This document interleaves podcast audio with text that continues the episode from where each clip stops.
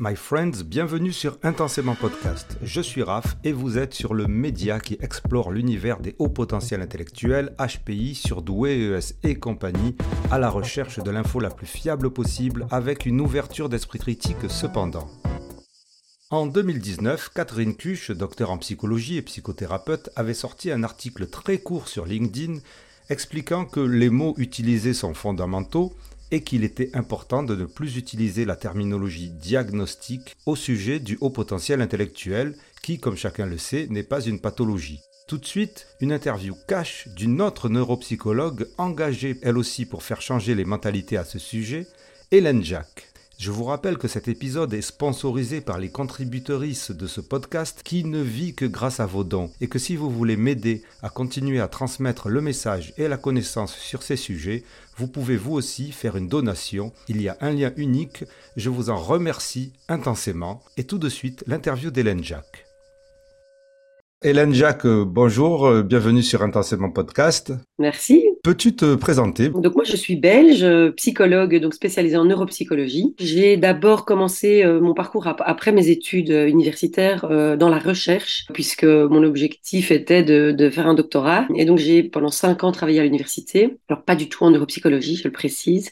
J'étais en, psychologie sociale et puis en plus ou moins psychodéveloppement, mais bon voilà j'ai travaillé sur le langage donc pas du tout ce que je pratique aujourd'hui. Puis voilà après cinq ans en fait euh, voilà c'était pas pas fait pour moi d'être uniquement dans la recherche. J'étais vraiment en manque de clinique et donc là, j'ai euh, entamé mon parcours euh, d'indépendante euh, clinicienne en privé et puis aussi en milieu hospitalier. Alors, je le précise parce qu'en fait, c'est quand même une, une, étape importante de ma vie d'avoir travaillé en, en milieu hospitalier parce que j'ai travaillé dans un service de pédopsychiatrie et ce qui m'a fait prendre conscience de bah, tous les manquements que j'avais en fait en, psychopathologie, malgré un, parcours universitaire quand même complet. Et donc, euh, ça a été un peu un déclencheur à ce moment-là. Euh, je me suis naturellement spécialisée euh, dans les questions du haut potentiel intellectuel par, bah, voilà, par le fait qu'on en parle partout et que puis quand on commence à, consulter, on se rend bien compte que c'est des demandes qu'on a tout le temps. Donc, donc voilà, j'ai voulu aller au fond des choses et j'ai essayé de le faire le mieux possible. Alors, dans un post Facebook, tu as exprimé ta frustration en disant le HPI n'est pas un diagnostic, point d'exclamation Mais qu'est-ce qui est si compliqué à comprendre? J'ai bien aimé le grrr, moi. Alors, qu'est-ce qui t'a poussé à faire ce poste et quelles sont les principales idées que tu souhaitais transmettre à travers ce poste? Je suppose que c'était pour les gens qui étaient déjà au courant de la situation. J'ai pensé mille fois, voilà, j'ai manqué d'énergie pendant les deux dernières années. J'ai eu euh, pas mal de boulot et donc euh, j'ai laissé ça un peu de côté. Mais c'est un sujet qui me tient à cœur et qui a tendance à me à m'agacer euh, terriblement aussi. Pourquoi j'ai mis ça? C'est parce que en consultation, en fait, hein, on reçoit des gens qui arrivent et systématiquement quand ils parlent du HPI, ils parlent de diagnostic. Alors il faut savoir que c'est pas un diagnostic. Donc d'un point de vue, si on prend le terme diagnostic en santé mentale, c'est pas ça. C'est pas repris dans les manuels de diagnostic, dans le DSM, dans la CIM. Enfin, voilà, c'est pas considéré comme tel, puisque en fait, il n'y a pas de symptômes. On n'a pas aujourd'hui une liste exhaustive de symptômes ou de particularités qui sont liées au HPI. Et en fait, le problème de ça, bon, c'est peut-être un peu euh, un peu psychorigide de, s'agacer sur un terme, mais en fait c'est ce qu'il y a derrière qui est vraiment euh, problématique, c'est que en se voyant comme étant diagnostiqué, on se voit forcément comme étant avec une pathologie, et en fait le problème c'est que comme on n'a rien en fait comme comme particularité pour le HPI, en tout cas on n'a pas euh, la plupart des mythes qu'on qu'on voit passer sur internet, ben en fait on n'en fait rien après. Donc c'est des gens qui vont errer au niveau parfois thérapeutique parce que ben, ils savent pas en fait, on, ça règle pas le problème de dire que euh, ils ont euh, un HPI. On leur fait croire que, on leur dit voilà, on va, c'est vraiment tout ça, c'est à cause du HPI. Et puis en fait, moi, je les récupère souvent après. Alors je, je sais pas, peut-être que c'est parce que avant ils osent pas, ils préfèrent aller euh, là où tout le monde va. Ben. Euh, sont parfois des grands centres, soi-disant spécialisés, où on peut être sûr à 90% qu'on sort de là avec un HPI. Mais, mais, le problème, c'est que ça règle pas le problème. Et donc, en fait, c'est des gens qui finalement restent dans leur souffrance parce qu'on leur a jamais posé la question de quelle était leur souffrance réelle. Euh, et donc voilà, donc c'était un coup de gueule pour relancer un peu la machine. La preuve étant, c'est que ça marche puisqu'on est là aujourd'hui euh, à en parler, même si j'ai pas encore tout à fait euh, l'énergie et le temps disponible pour, mais, mais en tout cas, j'ai lancé deux trois petites choses bah, on en parlera après, mais entre autres aussi avec Sophie Brasseur et Catherine Cuche qui, qui, continuent de bosser là-dessus. Donc voilà, il va y avoir des choses qui vont bouger. J'espère. Ça prendra le temps qu'il faudra. Tu mentionnes Catherine Cuche, donc j'ai retrouvé puisqu'elle le fait, elle le fait circuler, un court article qu'elle avait fait sur LinkedIn où elle disait la même chose que ce que tu dis en fait, en gros. Et c'était en 2019. Donc je me demandais si selon toi la situation avait évolué ou ça avait empiré ou il y avait une prise de conscience quelque part. Oui, alors, donc je précise, c'est moi qui dis ce qu'elle dit. Hein. Je ne me permettrai pas de penser que Catherine Cuche répète ce que, je, ce que je pense. Je suis l'élève, je ne suis pas le, le maître, loin de là. Donc, euh, effectivement, euh, voilà, moi, j'ai pas mal suivi euh, Sophie Brasseur et Catherine Cuche. Enfin, j'ai suivi, entre autres, une formation qu'elles ont proposée à l'université à, à Louvain-la-Neuve, en Belgique. Voilà, effectivement, je suis assez raccord et puis tout à fait en confiance avec les données qu'elle qu'elle propose. Alors, à savoir, est-ce que c'est pire ou pas? En fait, moi, j'ai le sentiment que ça se déplace un peu. Donc, j'ai quand même l'impression qu'il y a de, il y a un peu plus de gens, mais alors c'est hyper biaisé. Euh, moi, je vais vous parler de ma pratique. Il y a de plus en plus de gens qui arrivent et qui peuvent dire, oui, je sais, c'est probablement pas euh, le HPI. Mais malgré tout, il n'y a toujours pas la, la compréhension de pourquoi c'est pas le HPI derrière. Donc, moi, je pense qu'il y a quand même encore une grosse incompréhension sur qu'est-ce qui est juste, qu'est-ce qui ne l'est pas, qu'est-ce qui fait aussi, je pense que ça c'est compliqué euh, et, dans mes consultations, je commence souvent par là, c'est de rappeler pourquoi on, en est arrivé à penser toutes ces particularités. Et donc, et ça d'ailleurs, Catherine Cuche l'explique très bien, elle rappelle que euh, à un moment donné, euh, on a, enfin, il y a, y a, deux choses. D'abord, il y a les premières études qui ont été faites, qui étaient en fait, quand on regarde les méthodologies de, de, de recherche, euh, c'est un peu cata au niveau du billet. Enfin, il y a, y a, un gros biais de recrutement en fait. Donc, on, on étudiait des personnes qui consultaient, qui étaient en, parfois même en psychiatrie. Donc, forcément, on s'est retrouvé avec des grosses particularités. Ça, c'est une première chose. Et puis la deuxième chose, c'est qu'on en a parlé de plus en plus parce qu'à un moment donné, on s'est rendu compte que ces jeunes avec un haut potentiel intellectuel, effectivement, au niveau scolaire, ils pouvaient avoir de l'ennui, avoir un besoin euh, voilà, d'être pris en charge différemment. Et donc, on a dû un peu euh, grossir le trait pour qu'il soit entendu. Et le revers de la médaille de ça, c'est qu'on en a fait quelque chose de négatif, alors que pas du tout. A priori, euh, les, les, ben voilà, il y a plutôt un bon pronostic pour les personnes avec un HPI au niveau et scolaire et professionnel. Donc, mais, mais voilà, ça a été mal interprété et puis on a été peut-être un peu victime de, de voilà de la volonté d'avoir euh, mis ça en évidence. Donc, je pense que voilà, ça bouge. Je ne sais pas si c'est encore, enfin, c'est loin d'être parfait, ça c'est sûr. Euh, ça se déplace aussi. Moi, je pense que maintenant on parle de plus en plus de HPE. Alors oui, alors là, du coup, on peut, hein, parce que c'est. L'intelligence, voilà. Et donc euh, l'hypersensibilité, tout ça. Alors évidemment, hein, euh, je, ne dis pas que qu'il n'y a pas des personnes hypersensibles, euh, tout comme je dis pas qu'il n'y a pas des personnes avec des niveaux intellectuels euh, extrêmement élevés. J'en ai, j'en ai justement eu un cette semaine, et franchement, ça n'arrive pas souvent. Ça existe, c'est sûr. Après, c'est de nouveau qu'est-ce qu'on en fait en fait, et dans quoi est-ce qu'on intègre ça? Moi, c'est ça ma, ma allez, ce qui me tient à cœur. Dans ta pratique, dans ton cabinet, en gros, par rapport au nombre de personnes qui viennent te consulter pour un HPI, il y en a combien qui ont un HPI oh, C'est une bonne question. J'ai jamais fait le calcul, mais j'ai pensé cette semaine parce que j'ai un vrai homogène, quoi. Donc, euh, avec euh, des voilà, avec des indices euh, bah, au-delà de 130, enfin, en tout cas dans les intervalles de confiance qui touchent le 125-130 à toutes les échelles. Ce qui est très rare, donc. Franchement, je sais pas depuis quand ça m'est arrivé. Vraiment.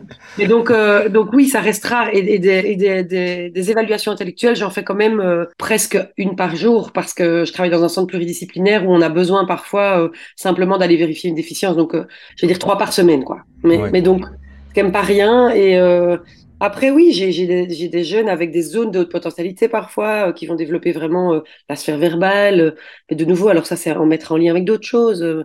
j'ai pas mal d'anxieux qui, qui, développent la sphère verbale de manière assez impressionnante. bon, après, de nouveau, je parle juste de ma pratique, donc je peux pas faire des généralités de tout ça. Et, c'est là le gros piège, en fait. C'est que si je commence à publier juste ce que je vois dans ma, dans ma pratique, je vais rentrer exactement dans tout ce que je veux pas, en fait. J'ai l'impression que pour toi, un, un véritable HPI serait quelqu'un qui serait forcément homogène, non? Non, alors non, non, parce que justement, on, peut, on parle hein, de zone de haute potentialité, c'est plus juste en fait. Euh, après, euh, c'est aussi intéressant d'aller voir quand il y a des grosses hétérogénéités, quand même, ce qui se passe justement au niveau plus de la personnalité, de la, la, la façon dont la personne s'est construite.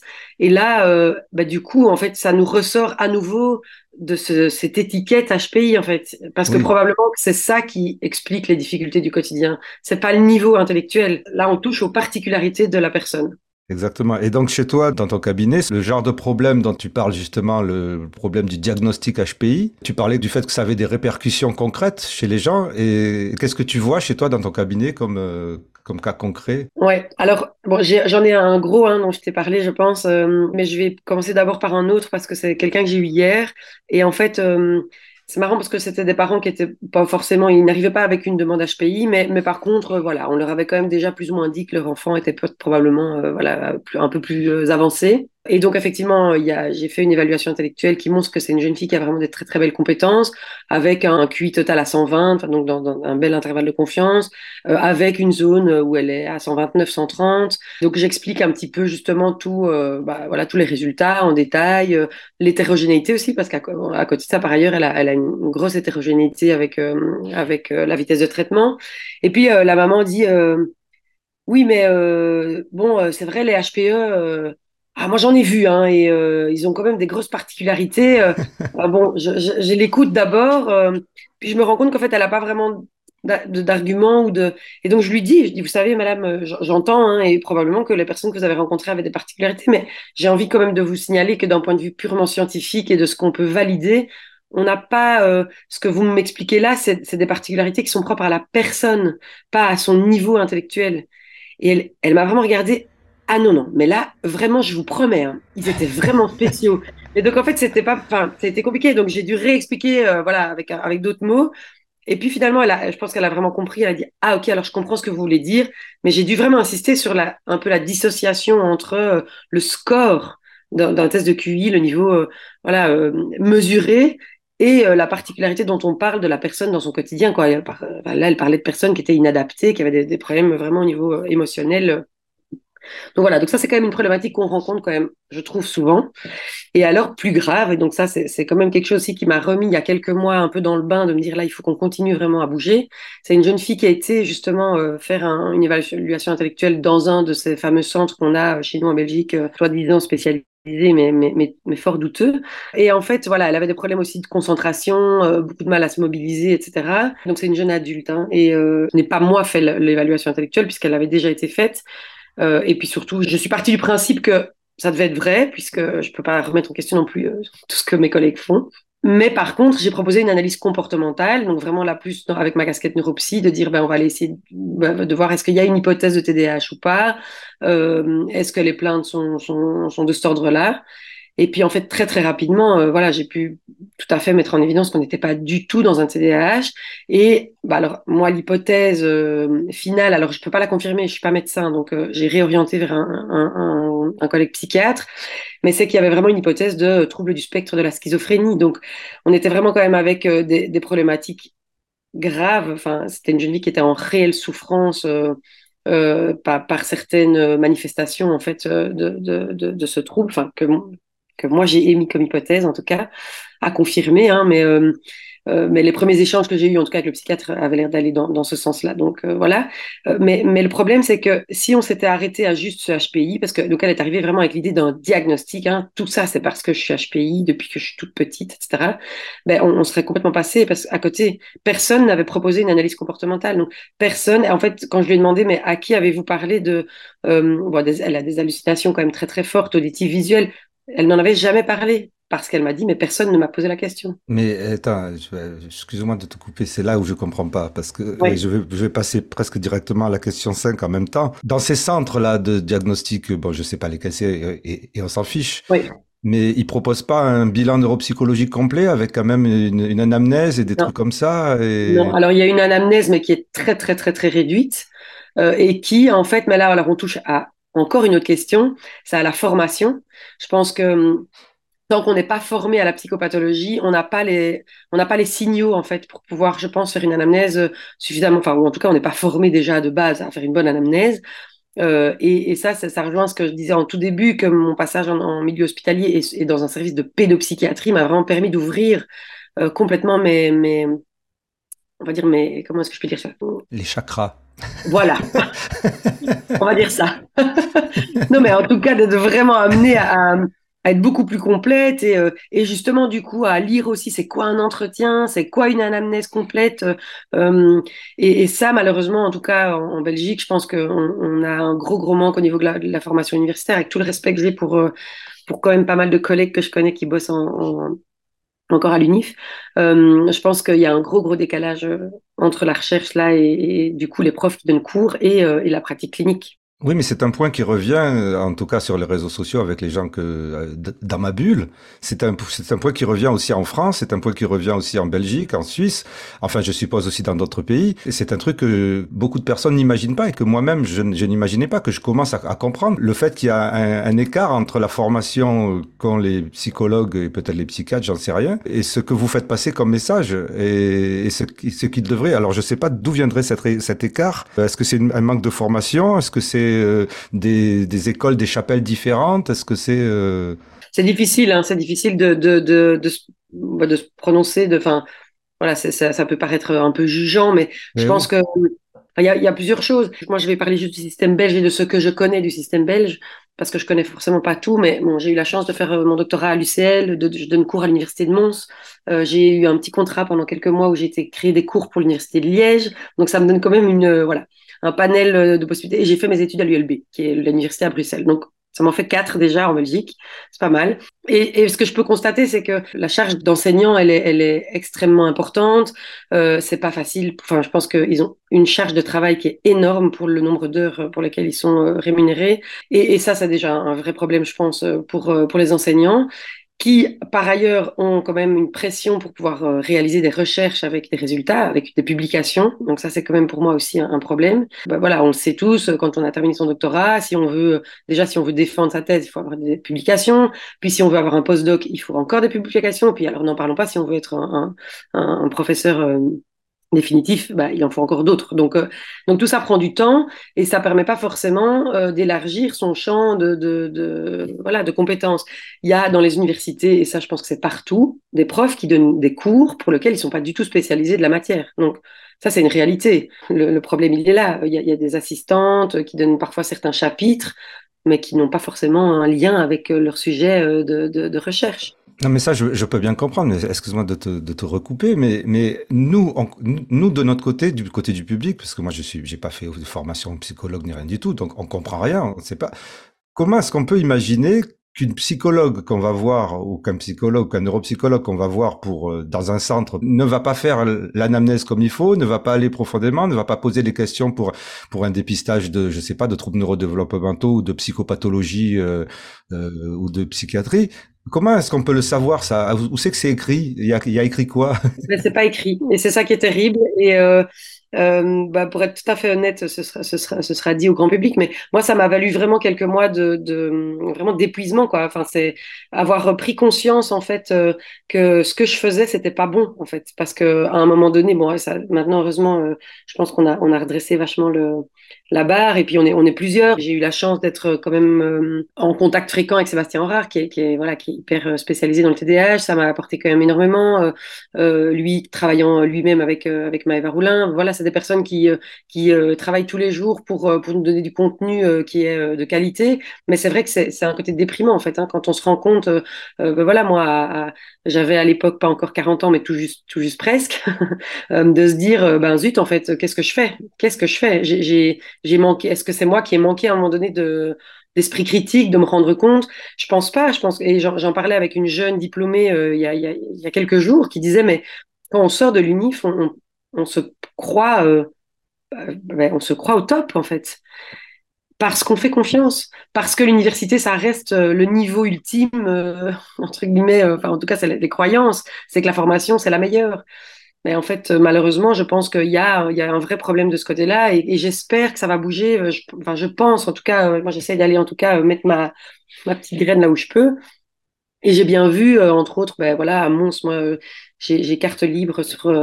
Euh, j'ai la chance d'avoir voilà le, le doyen qui, qui m'engage, qui me fait toute confiance, et donc je, je, vais injecter un petit peu de ces de ces de ces informations là et de ces, ces données là euh, à Liège, même chose. Je pense qu'on a fait du chouette boulot. Donc, c'est des étudiants qui vont, c'est des nouvelles générations qui vont avoir euh, quand même ce contenu-là. Si je reprends moi euh, mon exemple de, de, quand je suis moi sortie de l'université, j'ai pas eu un seul cours de psychopathologie. C'était des cours d'option. Et comme j'étais passionnée par la neuro, j'en ai pas pris un. Ben voilà, c'est QFD, quoi. Comment on peut être un professionnel sans avoir eu le moindre cours en psychopathologie? Ça, c'est pour moi, c'est inimaginable. Ou en tout cas, au moins, une ouverture au diagnostic différentiel. D'accord, ben c'est ben dingue. Alors, alors euh, moi à chaque fois je tombe des nues à chaque fois, mais bon, c'est et alors selon toi le nombre de psychologues ou je sais pas neuropsychologues ou j'en sais rien qui sont dans votre prise de conscience, c'est une majorité, c'est une minorité? C'est difficile à dire. J'aurais envie de rêver de dire qu'il y en a de plus en plus et que, enfin je le vois quand même, hein, il y en a vraiment de plus en plus. Euh, bah, malheureusement je pense quand même que ça reste une minorité, mais mais même, alors, il y a un neuropsychologue et puis il y a, y a des psychologues. Hein. Moi, je suis en contact quand même euh, régulièrement avec des psychologues cliniciens, enfin, qui n'ont pas eu euh, la formation neuro, qui finalement n'ont pas non plus euh, la connaissance de, suffisante, en tout cas, de, la psychopatho. J'en ai, j'ai un cas d'une, aussi une jeune où, voilà, la psychologue me l'envoie parce qu'elle se demande s'il n'y a pas un trouble de l'attention. Et puis moi, après, après peu de temps, je me dis, mais cette jeune fille, elle, a quand même quelque chose de, bah, de la psychose. Enfin, bon, on parle plus vraiment de psychose, mais il y, avait vraiment un côté un peu délirant, quoi. Et, euh, et, cette psychologue continue de me demander je suis sûre a. Enfin, elle me dit, OK, je suis tout à fait d'accord, mais donc, quid du, du TDAH J'avais dit, ben, est-ce que vous avez compris ce que je vous ai dit là? Je suis en train de vous parler d'un autre trouble, donc potentiellement, euh, c'est pas une comorbidité, enfin, je veux dire, euh, c'est deux choses différentes, mais je pense que c'était pas clair déjà pour elle. Donc ça, ça arrive. À côté de ça, il y en a plein des super psy. Je pense que, enfin, psy et neuropsy, euh, enfin voilà. Je, je... Mais là, pour moi, ça m'engage à une question que j'avais pas prévue. effectivement, c'est là, là, tu parles de pathologie qui serait plutôt psychiatrique. Oui, effectivement. Et nous, on comprend, c'est pareil, nous on comprend pas les liens entre la psychiatrie et la psychologie. Et on sait pas comment, comment, comment vous, vous, vous parlez, si vous vous parlez par téléphone ou en visio ou par, ou par, par la pensée on ne sait pas comment ça communique en fait tout, tout ça. On n'est pas encore dans la télépathie et tout ça. non, mais en fait, euh, après de nouveau, ça dépend de, comment est-ce qu'on définit euh, son, son, job en fait. Euh, on peut être un, un, psychologue qui fait de l'accompagnement, vraiment du thérapeutique, et du coup, bah, qui finalement euh, ne va pas euh, être dans une démarche diagnostique. Après, si on veut être dans une démarche diagnostique, bah, il faut connaître un peu quand même les critères, euh, voilà, les critères en santé mentale, les critères des, des troubles, des différents troubles qui existent. C'est là le lien entre guillemets qui est à faire. Mais ça, ça dépend d'une personne à une autre. Et donc effectivement, il y a des personnes qui ne sont pas spécialisées et, c'est pas du tout grave. Enfin, je veux dire, c'est pas un problème de pas faire de diagnostic. Après, il faut avoir au, minimum quand même la connaissance de ce que c'est. Je peux pas traiter quelque chose si je sais pas ce que c'est. Enfin, ça, ça me paraît. Sinon, les envoyer aux bonnes personnes, juste comme comme voilà. disait Maïva Roulin. Savoir, le déléguer, enfin pas déléguer, Exactement. on appelle ça savoir. Euh, réorienter. Et en fait, ça, c'est vraiment quelque chose aussi, c'est un vrai choix. Euh, ben justement, euh, c'est une réflexion que j'ai eue avec Sébastien Aura, justement, en réfléchissant à, réfléchissant à ma pratique, parce que je, voilà, ça me passionne le diagnostic, mais je me rends compte que je suis pas prête à aller jusqu'au bout, vraiment de préciser. Donc moi, j'ai plutôt tendance à, à, à, faire le premier, voilà, le, le ouais, la, la première première vue, enfin d'accueillir le patient vraiment avec euh, justement de lui expliquer toute cette démarche diagnostique, c'est quoi, aller mettre en évidence les symptômes, les retentissements, la temporalité, enfin voilà, j'essaie d'aller euh, quand même en profondeur, mais quand, quand j'ai un doute vraiment euh, plus précis au niveau du diagnostic, bah alors je réoriente. Et, et, ça, effectivement, moi j'ai des personnes du coup de contact autour de moi qui sont euh, plus euh, formées et aptes à, à, faire cette, cette précision. Et ça m'a amené à, à, dire que voilà, moi je propose plutôt des consultations entre guillemets de trajectoire de soins. C'est de dire ok, je vais vous aider à, à aller au, bon endroit. Après, je me spécialise aussi de plus en plus dans la prise en charge. Donc je vais aussi en recevoir où je vais pas forcément tenir compte du diagnostic, je vais écouter la plainte et la souffrance du patient. C'est ça, en fait, l'objectif. Mais la connaissance du diagnostic permet quand même certaines choses. Ça aide quand même vachement dans le fait de savoir si on est dans le bon, de, ce qu'on peut proposer aussi euh, comme prise en charge. Je, voudrais juste rajouter un truc parce que je me dis que ça, c'est quand même important aussi pour, euh, justement, comme tu, fais euh, remarquer le fait que pour nous, ça paraît clair, mais que pour peut-être le grand public, c'est pas si évident. Est-ce qu'il faut aussi comprendre par rapport à, à tous ces changements actuels. Euh, moi, je pense qu'il faut continuer de faire confiance quand même, euh, voilà, aux personnes qui sont formées et qui continuent de se former, même si c'est pas parfait. Enfin, je veux dire, on, est aussi des êtres humains, on a, on a nos histoires. Euh, enfin, je veux dire, moi, je pense que le, secret, c'est de se faire superviser un maximum, de pouvoir continuer cette formation continue tout le temps. Mais alors, par contre, euh, ce que je voudrais quand même préciser, c'est que, en tout cas, pour les, les, les psychologues de plus ou moins ma génération, peut-être un peu avant, un peu après, il y a quelque chose quand même qui est très très confrontant. Moi, j'ai des connaissances qui ont, euh, qui sont toujours pas prêts euh, à remettre en, question leur pratique. Mais, mais j'ai beaucoup de compassion parce que vraiment moi, ça m'a valu, comme je dis, beaucoup d'épuisement. Euh, parce qu'en fait, c'est hyper douloureux de remettre en question son identité qu'on a cru construire pendant cinq années à l'université. Et, euh, et, ça, moi, je pense que c'est quelque chose qu'il faut pas négliger, euh, qui moi, en tout cas, ça a été une souffrance à un moment donné vraiment, euh, et qui est maintenant un, bon cadeau. Hein. Je, suis hyper contente de là où je suis aujourd'hui, mais euh, c'est vrai que c'est très très différent des bilans que je pouvais faire avant, qui étaient des bilans neuropsy, psychométriques, enfin qui n'avaient aucun sens. Et, et, voilà. Mais, mais donc beaucoup de compassion et, je pense que ça va bouger, mais qu'il y en a qui me prendront plus de temps à bouger que d'autres. Et puis entre-temps, il faut gagner sa vie. Donc pendant qu'on pendant qu'on se forme, on gagne pas sa vie et ça c'est un vrai autre problème en tant que professionnel. En tout cas, tu as eu du courage, je te félicite. Et donc toujours dans le dans le niveau courage, euh, donc tu parlais dans, dans, notre prise de contact et même je crois dans le post Facebook de la possibilité d'une action collective pour sensibiliser à ce problème de diagnostic HPI et tout ça. C'est une idée euh, partagée euh, bah, justement avec Sophie Brasseur et Catherine Cuche euh, que je voilà, je, je, me suis laissé le temps là je, je, je, vais prendre un peu de congé donc c'est plus euh, c'est voilà, c'est pas d'actualité, mais j'aurais envie de faire une, campagne un peu choc, comme on a parfois des campagnes sur les la conduite sur la route, euh, sur l'alcool euh, au volant. Je me dis, est-ce qu'à un moment donné, il n'y a pas moyen de faire quelque chose qui, qui remue vraiment, quoi, où on puisse se rendre compte de la gravité parfois? Alors, évidemment, c'est pas, c'est pas de l'urgence médicale, bien que. Mais quand même, oui, oui, bien que, tout à fait. Selon tous les témoignages que je reçois, euh, que ce soit des spécialistes ou des gens qui m'écrivent, euh, ces histoires de, de, de, retard de diagnostic, euh, de mauvais diagnostic, les histoires dont tu parles, ben, ça mène à des, à des errances psychologiques, à des errances médicales. C'est pas n'importe quoi, en fait, enfin, pour moi. Après, ça, c'est vraiment, dans le, je trouve, dans le cadre quand il y a effectivement des troubles. Si, si a priori, c'est juste juste un HPI avec euh, avec des souffrances finalement qui sont euh, normales. Enfin, il faut pas oublier qu'on est des êtres humains, quoi. Tout le monde souffre, hein, euh. et ça j'ai envie de le dire aussi parfois.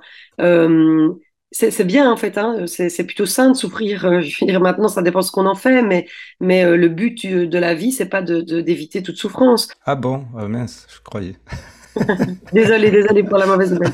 Mais, euh, mais donc, du coup, je pense que ça, euh, effectivement, il y a des cas qui ne nécessitent pas d'urgence, enfin, ou en tout cas où ça, ça, vaut la peine juste de remettre l'église au milieu du village, et puis d'autres, effectivement, où, oui, il y a des cas qui, euh, là, je te rejoins tout à fait, qui nécessitent d'accélérer un peu la En tout cas, j'espère que cette action se fera. J'espère. J'ai toujours plein d'idées, euh, j'ai pas toujours beaucoup de temps pour faire ce que j'ai envie. Euh, maintenant, on verra comment, euh, voilà, comment ça se matérialise. Peut-être que d'autres le feront. Hein. Des vidéastes, voilà, je pense que c'est vraiment ça l'idée, c'est d'essayer de, enfin, moi, l'idée que j'ai, c'est de faire une petite vidéo, mais à voir comment est-ce que ça peut se concrétiser qu'il y ait un max de monde qui puisse entendre le message, que le but c'est de se connecter à soi-même, c'est vraiment ça, j'ai envie de dire. Euh, voyons la personne dans sa globalité en fait, avec toutes ses particularités, pas juste une particularité. Je comprends. Merci Hélène Jacques. Avec plaisir, merci. Voilà, j'espère que cet épisode vous aura plu. Si ce média vous apporte quelque chose, que ce soit de la connaissance ou de la matière à penser, je vous rappelle que vous pouvez vous aussi faire les gestes qui aident ce média. Et puis, je vous dis, sportez-vous bien. À la prochaine fois. Intensément, c'est le podcast divergent. Intensément, c'est le show potentiel. Chaud, chaud, chaud.